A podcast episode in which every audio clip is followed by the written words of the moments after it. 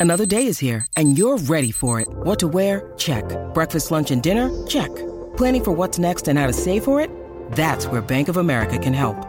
For your financial to dos, Bank of America has experts ready to help get you closer to your goals. Get started at one of our local financial centers or 24-7 in our mobile banking app. Find a location near you at bankofamerica.com slash talk to us. What would you like the power to do? Mobile banking requires downloading the app and is only available for select devices. Message and data rates may apply. Bank of America and a member FDIC. Look, Bumble knows you're exhausted by dating. All the must not take yourself too seriously and 6-1 since that matters. And what do I even say other than hey? well, that's why they're introducing an all new Bumble with exciting features to make compatibility easier, starting the chat better, and dating safer. They've changed, so you don't have to. Download the new Bumble now.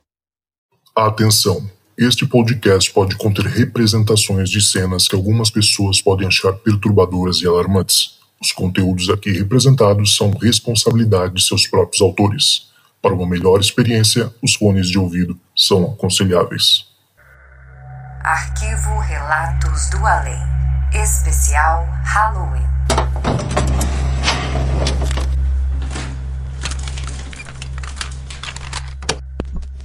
Olá, Zoucas e ouvintes do podcast Relatos do Além.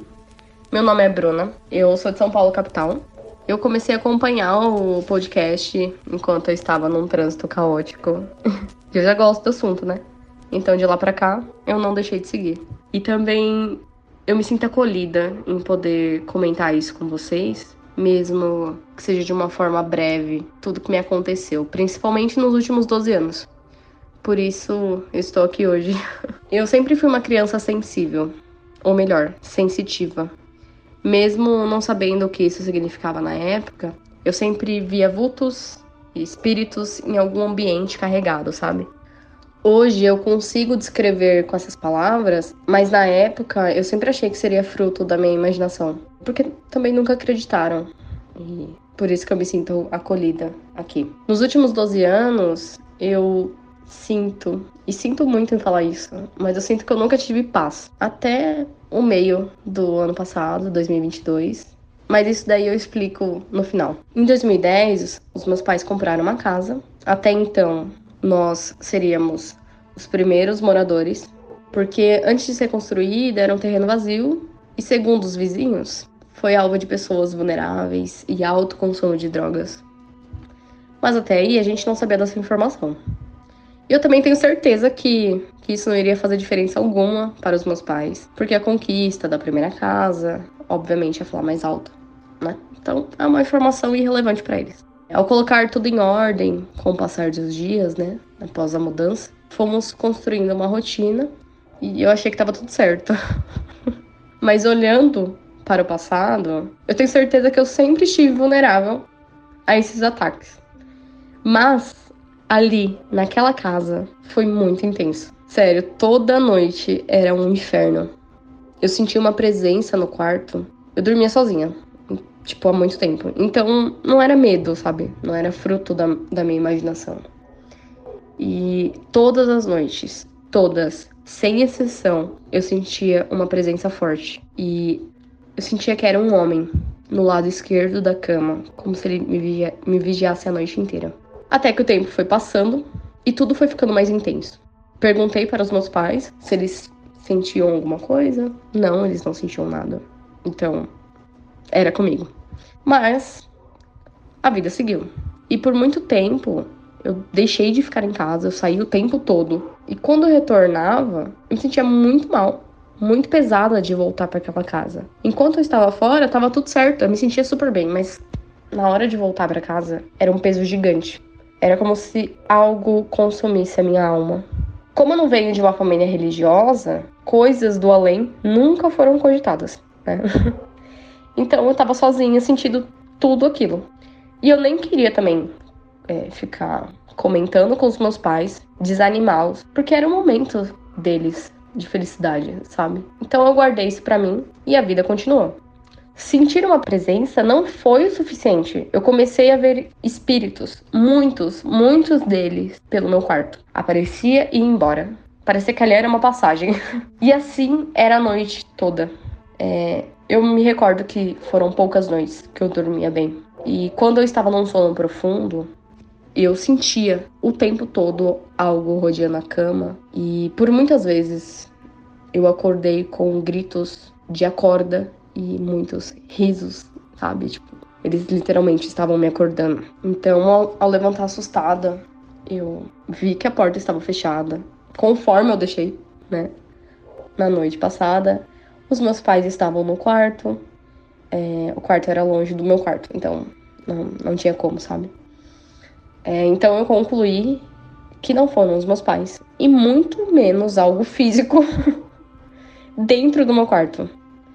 Sabe? Então, realmente foi algo muito, muito forte. E isso foram foram se intensificando de uma forma absurda. E assim, tipo, foram noites e noites sendo atormentada. Com o passar dos anos, ficando mais velha, eu comecei a ter um conhecimento, né, do que do que isso se tratava. Foi quando eu decidi ir no centro espírita para estudar. E foi ali que eu entendi sobre dons mediúnicos. Eu não sabia controlar tudo aquilo, mas por medo eu não continuei os estudos. Então, o mesmo inferno todas as noites continuaram. Até que eu comecei acordar com marcas de arranhão. Sabe aqueles hematomas de sangue pisado? Algo que prende a sua pele? Acordei diversas vezes com esses hematomas. Me questionei sobre eles por algo que é... era impossível ter feito aquilo. Eu estava sozinha, não fiz aquilo sozinha.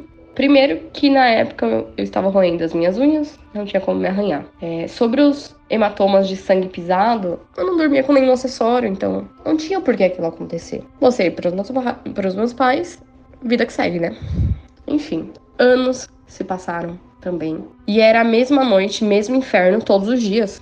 E com isso, eu tenho certeza que eu fiquei muito vulnerável, porque eu passei por uma depressão muito pesada. É, enquanto eu estava no fundo do poço, havia muitas brigas e discussões todos os dias em casa.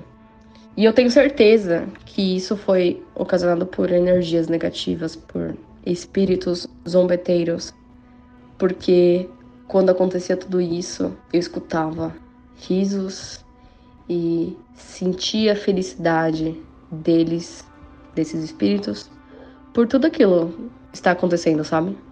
E por muitas vezes, durante a depressão, eu eu fui induzida, mas eu fui muito forte a cometer algo contra a minha vida. E ali era o fundo do poço. Foi quando eu procurei ajuda médica, me tratei. É, e mesmo assim, toda noite era um inferno.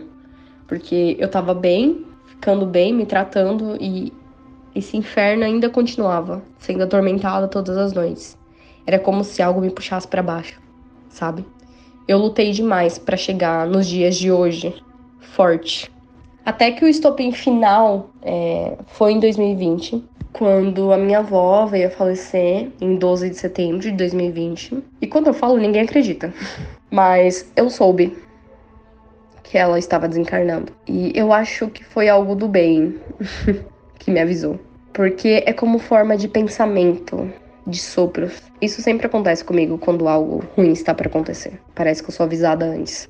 E eu acho que eu fui avisada pelo fato de segurar a barra para minha mãe não não morrer junto, sabe? E, e até então, quando eu senti, tive essa sensação em forma de pensamentos sopros.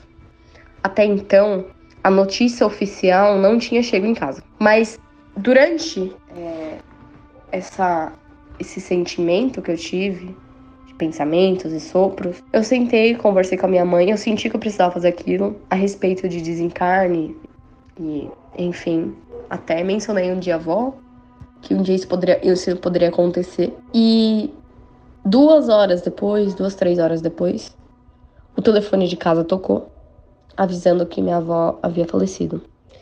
E o detalhe de tudo isso é que minha avó estava bem.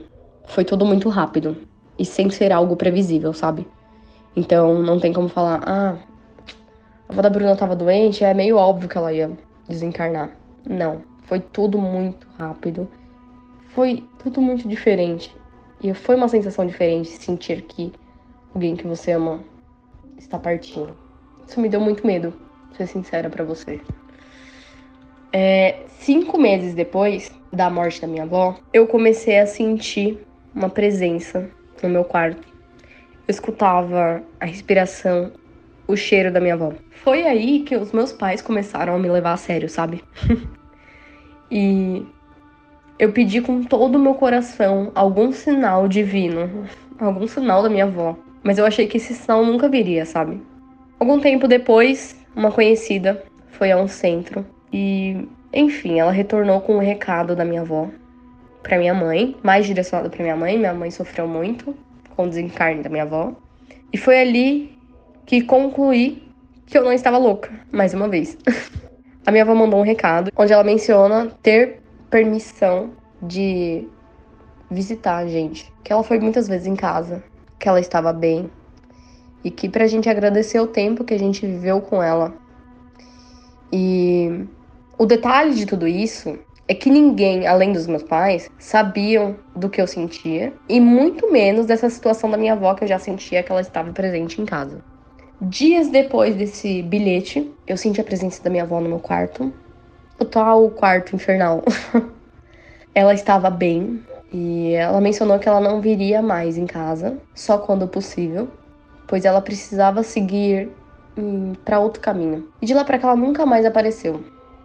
Enfim, depois disso tudo, eu vivi mais três anos e meio naquela casa, ainda sendo atacada por espíritos e lutando bravamente, tentando me bloquear da melhor forma possível todas as noites. E eu aprendi a me bloquear desses ataques com estudos. Eu retornei aos estudos, mas eu nunca deixei de sentir quando algo de ruim está para acontecer, sabe?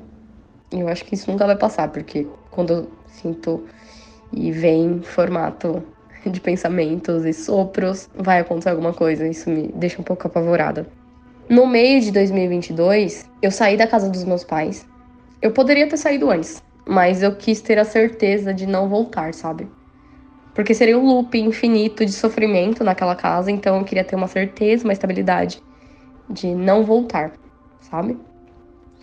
E pela primeira vez eu me senti em casa eu tenho um lar. Até peço desculpas para os meus pais, mas eu nunca tive um lar naquela casa. Sério.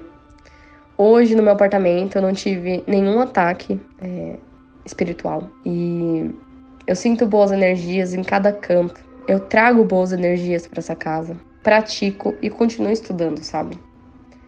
O meu relato parece loucura, mas eu acho que nem que eu queira relatar com todos os detalhes eu vou conseguir demonstrar o inferno que eu vivi naquela casa.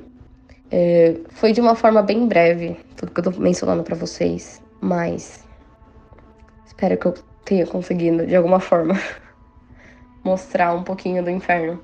Quando a gente não tem controle ou não sabe sobre o que acontece. É muito bizarro, né? A vida é muito bizarra. A gente não sabe explicar muita coisa. Mas é isso. Muito obrigada pelo espaço. E até o próximo relato. Eu espero não voltar, porque algumas coisas me assustam. Mas qualquer coisa eu volto. um beijo, gente. Obrigada.